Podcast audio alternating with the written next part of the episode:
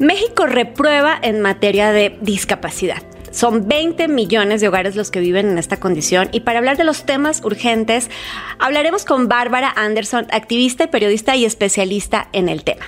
También conoceremos las tendencias de salud que mejoran la vida de las personas con discapacidad y al final el doctor Castilleja nos hablará de su propia discapacidad y por supuesto nos compartirá sus tres consejos saludables. Quédense hasta el final en Health Café. Health Café, la salud en el spotlight a través de la voz de los expertos.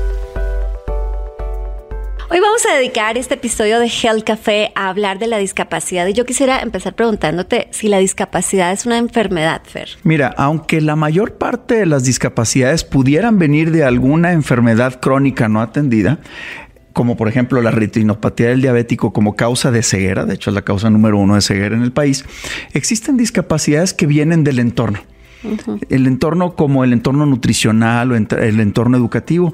Por ejemplo, pacientes con discapacidad intelectual asociada a trastornos de la nutrición o a déficits nutricionales. Pero entonces, ¿por qué sí hablar de discapacidad en un espacio de salud como Gel Café? La discapacidad es una condición que afecta a las personas, puede ser en lo físico, puede ser en lo intelectual, en lo mental o en lo sensorial. Acorde a datos de la ONU, el 10% de la población en el mundo tiene un nivel de discapacidad, 650 millones de personas en el mundo.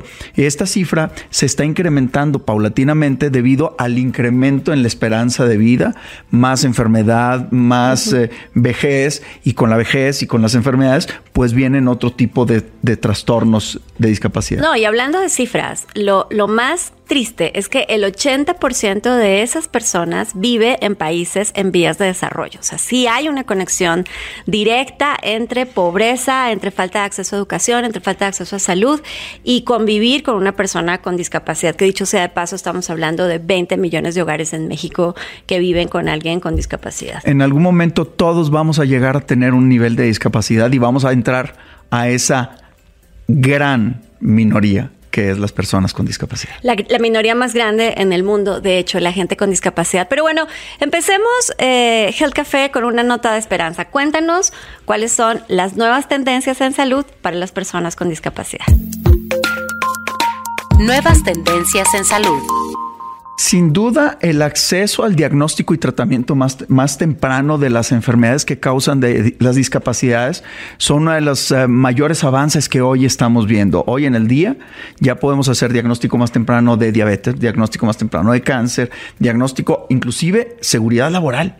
Sea, procesos de seguridad laboral que impiden o previenen los accidentes. No, y es súper importante no abandonar el tamizaje neonatal, que a alguien se le ocurrió por ahí eliminarlo y que ya regresó, eh, que creo que es el primer diagnóstico importante y el uso de todas las herramientas genéticas que hoy permiten saber con mayor precisión eh, cuál es el tipo de enfermedad o discapacidad a la que va a enfrentarse una persona. Definitivamente que la predicción y la prevención de la, de la enfermedad que, que logra discapacidad, pero también la tecnología hoy está avanzando tanto que aparatos, dispositivos pueden ayudar a incluir a estas personas en sus ámbitos sociales, laborales, eh, económicos, etcétera. Hoy tenemos ya acceso a prótesis que tienen eh, ya conexión con los músculos para que se activen de manera más inteligente. Las eh, personas con discapacidad visual o auditiva que tienen ya accesorios computacionales o dispositivos para escuchar de manera mejor. Personas con debilidad visual que pueden entrar en entornos laborales debido a que los sistemas computacionales permiten ya comunicarse efectivamente dentro de las empresas. Entonces la tecnología hoy cumple ya un papel muy importante para apoyar a la gente con discapacidad en la inclusión laboral. Bueno, déjenme tratar de explicarles lo que el doctor quiso decir. Lo que el doctor quiso decir.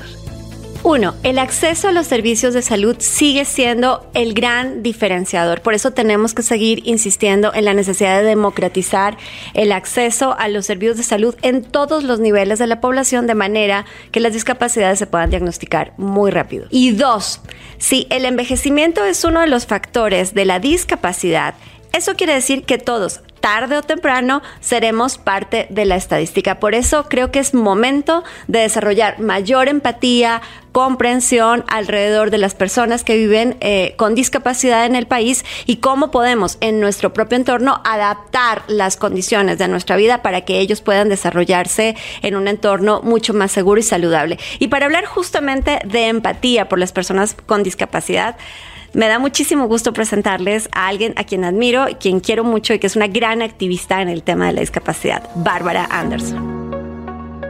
Entrevista. Bárbara, ¿por qué las personas que viven en pobreza tienen tres veces mayor el riesgo de convivir con la discapacidad cuando los contrastamos con la gente de mayor estrato socioeconómico? Muchas gracias por esta invitación. Primero, gracias por este espacio. Y eh, hay una frase que tiene UNICEF que a mí me parece que es muy, muy adecuada, que dicen, la discapacidad genera pobreza y la pobreza genera discapacidad. Las personas que viven debajo de la línea de pobreza tienen menos acceso a servicios médicos, de todo lo que es la época, eh, todo lo que es el embarazo, ¿no? Hay, muchas discapacidades que tienen que ver eh, con un embarazo no cuidado o con un parto no cuidado. Generalmente las personas que viven debajo de la línea de pobreza se dedican a tareas más peligrosas y muchas veces no tienen eh, cobertura o son trabajos informales de albañilería, de minería. Lo hemos visto con el suceso fatal en el mes de agosto en Coahuila. Entonces, la, la, pobreza, de cierta manera, te orilla aceptar trabajos que no son seguros, que no tienen cobertura, que no están sub, suficientemente eh, adecuados para, para que no sufras un accidente. La discapacidad se puede adquirir por un accidente a lo largo de tu vida, por una mala alimentación, por un mal control de enfermedades, por un no eh, atención temprana, alguna condición como la diabetes, o por un embarazo no, no seguido de la manera más correcta. Cuando de repente algún miembro de la familia adquiere una discapacidad o nace con alguna discapacidad, eso afecta la dinámica de la familia donde alguien tiene que convertirse en cuidador primario muchas veces y ya no puede trabajar. Las personas con discapacidad exigen tres veces más dinero, energía y atención que una persona sin discapacidad. Entonces tienes el triple de gastos con la mitad de los ingresos, en muchos casos. Entonces esa familia, que era una familia que a lo mejor dos, dos eh, principales aportadores del hogar trabajaban, de repente tienen menos ingresos y una persona o varias personas que requieren más atención y más dinero. Entonces, es, es una relación de vasos comunicantes. Querida Bárbara, yo feliz de tenerte en Health Café, al fin. Hablemos un poco de las pensiones para las personas con discapacidad que se han convertido en uno de los programas bandera de la presente administración y no obstante creo que estos 2.800 pesos bimestrales eh, que estimamos que al final de este año vamos a llegar como al 5%, tú corrígeme, eh, pues siguen siendo también claramente... Eh, insuficientes. Al respecto, déjame citar una, una frase tuya en uno de tus artículos que publicas en Yo también. Dices, el asistencialismo, sí, una imagen de propaganda oficial de una tarjeta bienestar en manos de una persona sonriendo desde su silla de ruedas es un mensaje que atrasa. ¿Por qué atrasa, Bárbara? Básicamente porque el asistencialismo atrasa. O sea, la, idea asistencialista de la discapacidad es una idea de los años 50, 60, 70. después de la eh, después de la promulgación de la Convención Internacional de los Derechos de las Personas con Discapacidad, hay una versión diferente sobre la discapacidad. Ya no es una persona a la que hay que asistir, apoyar y cuidar en su gueto de personas con discapacidad, sino que es una persona exactamente igual que el resto, con todos los mismos derechos, y es el entorno el que se tiene que preparar para poder incluirlo. Entonces pasas de una visión asistencialista de lo tengo que cuidar y lo tengo que mejorar, lo tengo que lograr que se acerque lo máximo posible a ser una persona estándar, a esta persona es como es, eh, la condición que tiene es su condición y el entorno se tiene que acomodar para que esa persona pueda estar. Entonces, no estoy en contra de los apoyos porque es la primera vez que se dan apoyos en México así de, de, este volumen. Es insuficiente, sí. En este país hay 20 millones de personas con discapacidad y alguna alimentación. Si nos vamos a solamente con discapacidad tal cual, son más de 6 millones.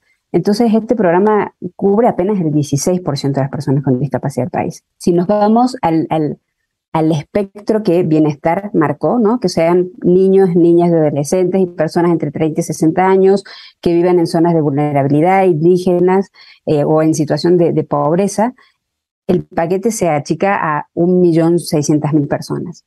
Y todavía esta, esta pensión llega a 900.000.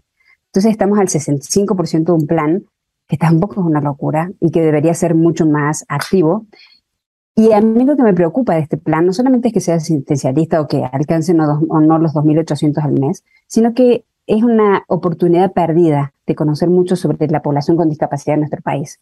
Es un programa que no aprovecha este padrón para averiguar incidencias, para averiguar qué pasó, si yo hace tres años que lo cobro, mejoró mi vida, no, qué necesito, eh, de qué manera puede mejorarse o no, eh, qué pasa con mi cuidador primario, en qué uso estos recursos, si es para alimentación, si es para medicina, si es para rehabilitación.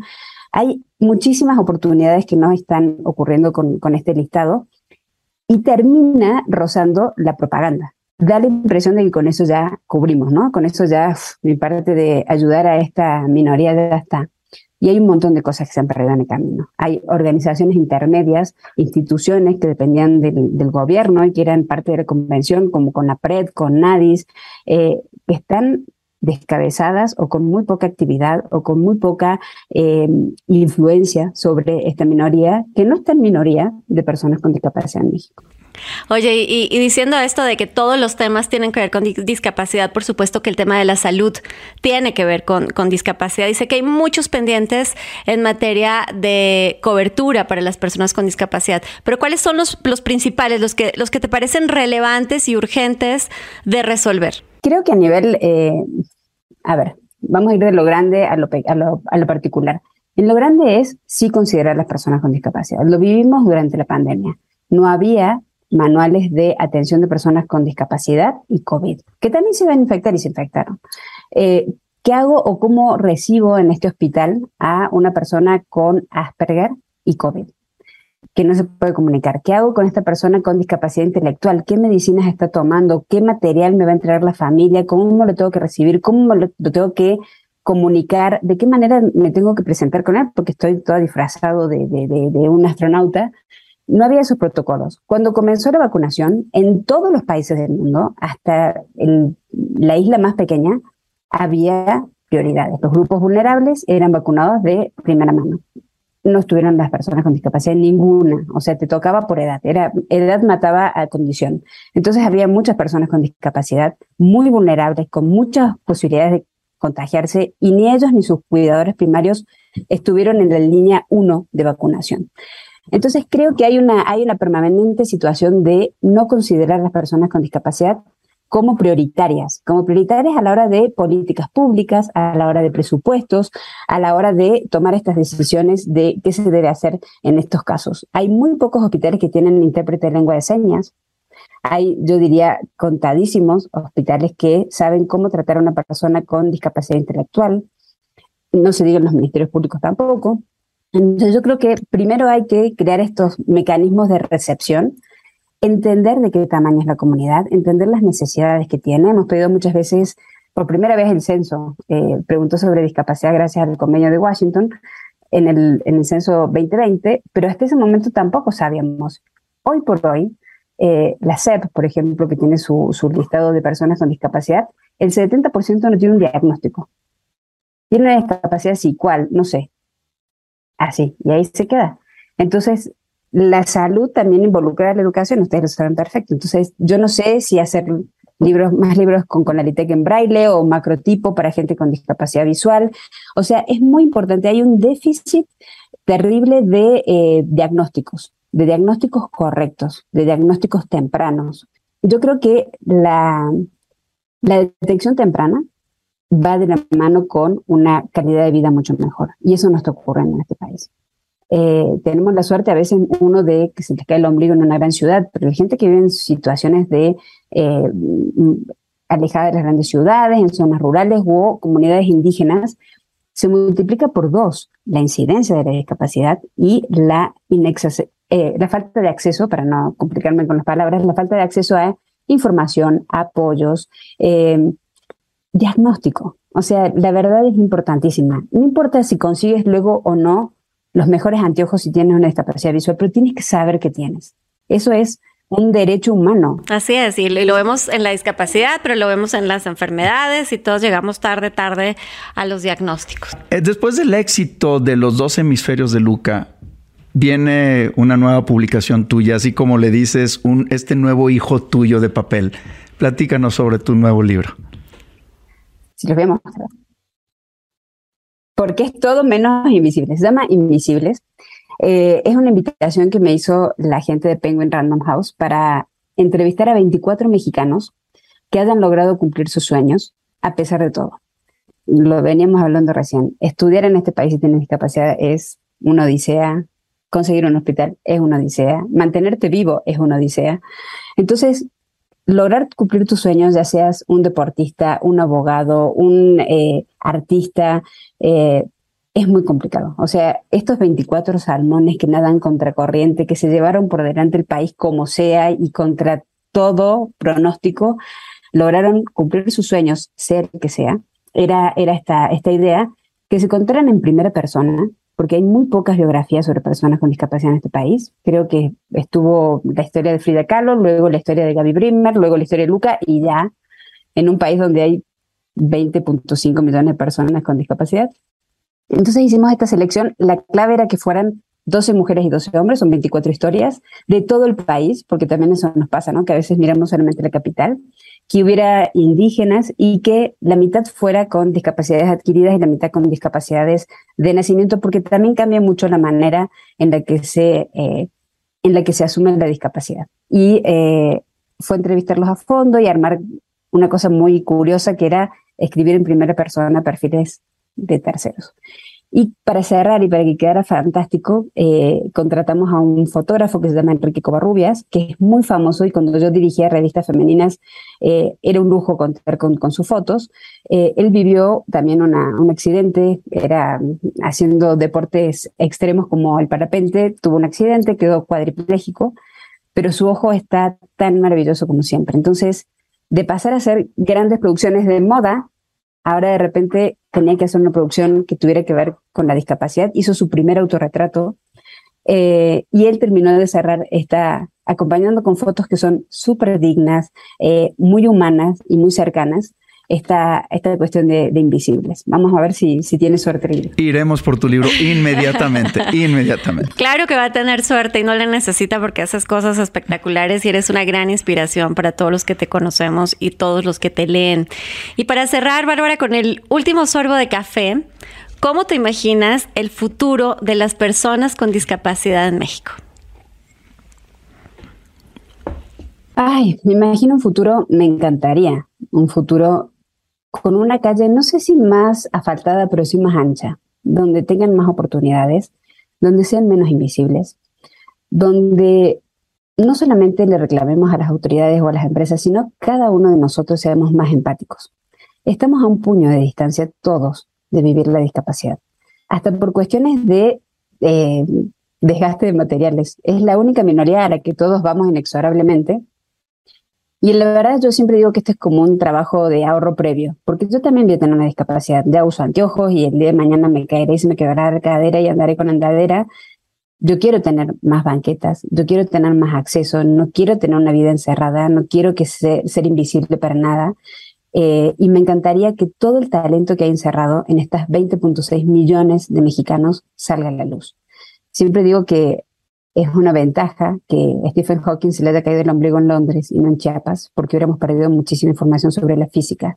Y vamos a perder un montón de información y un montón de valor, de talento y de creatividad y de riqueza de gente a la que no les estamos dando los canales para que se comuniquen, los espacios para que lleguen y las rampas para que accedan a la salud, a la educación y a la seguridad, que es lo mínimo indispensable que se requiere.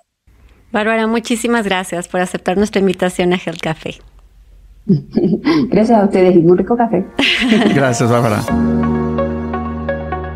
Consejos saludables. Y si de empatía se trata, me encanta que empieces por el ejemplo. Y gracias porque antes de los consejos saludables que vamos a dejar al final, nos vas a compartir algo.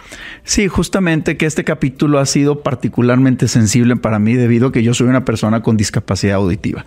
Y aunque no ha sido fácil poderse integrar en un mundo laboral tan competitivo, la verdad es que la tecnología me ha permitido poder estar al alcance de mi sociedad con los recursos que yo tengo apoyado con la tecnología. Y por eso de aquí vienen mis tres consejos saludables del día de hoy. Uno, atiéndanse las enfermedades a tiempo y de frente, porque una vez que hay una discapacidad es muy difícil revertirla. Y una vez que ya tienes la discapacidad, tienes que aprender a vivir con ella.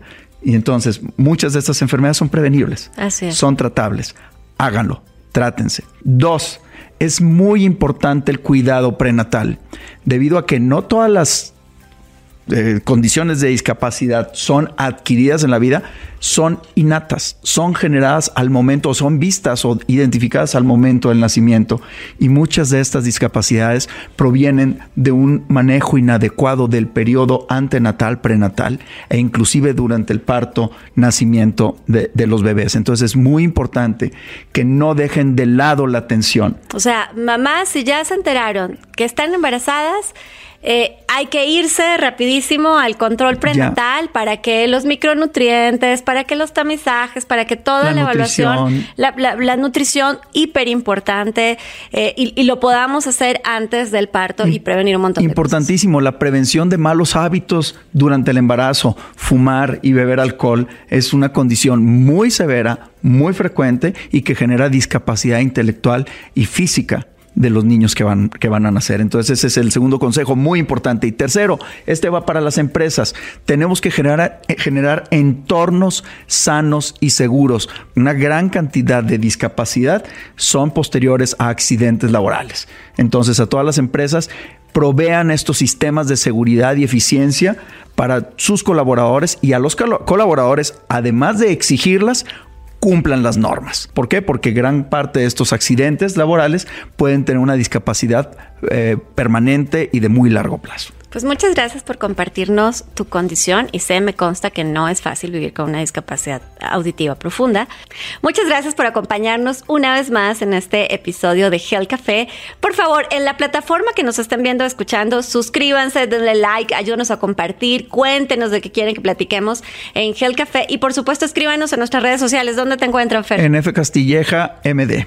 Y a mí en arroba Juana Soy. Nos vemos el próximo miércoles para tomarnos un café y hablar de salud en Health Café. Esto fue Health Café, la salud en el spotlight a través de la voz de los expertos. Un podcast de Grupo Expansión. Hey guys, it is Ryan. I'm not sure if you know this about me, but I'm a bit of a fun fanatic when I can. I like to work, but I like fun too. It's a thing. And now the truth is out there. I can tell you about my favorite place to have fun. Chumba Casino. They have hundreds of social casino style games to choose from with new games released each week. You can play for free anytime, anywhere and each day brings a new chance to collect daily bonuses. So join me in the fun. Sign up now at ChumbaCasino.com. No purchase necessary. VGW. Void were prohibited by law. See terms and conditions. 18 plus.